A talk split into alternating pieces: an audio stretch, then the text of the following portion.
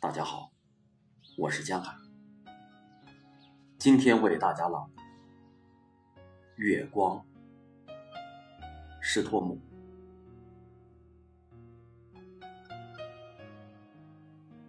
现在，整个的世界全埋在月光之中，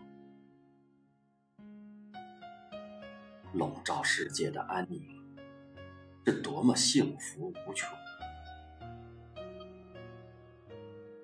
月光是如此温存，风只得闷声不响，轻轻地吹了一阵，终于遁入了梦乡。在白日暑气之中，有些花儿没有开放，现在都打开花苞，在夜晚。淡发清香，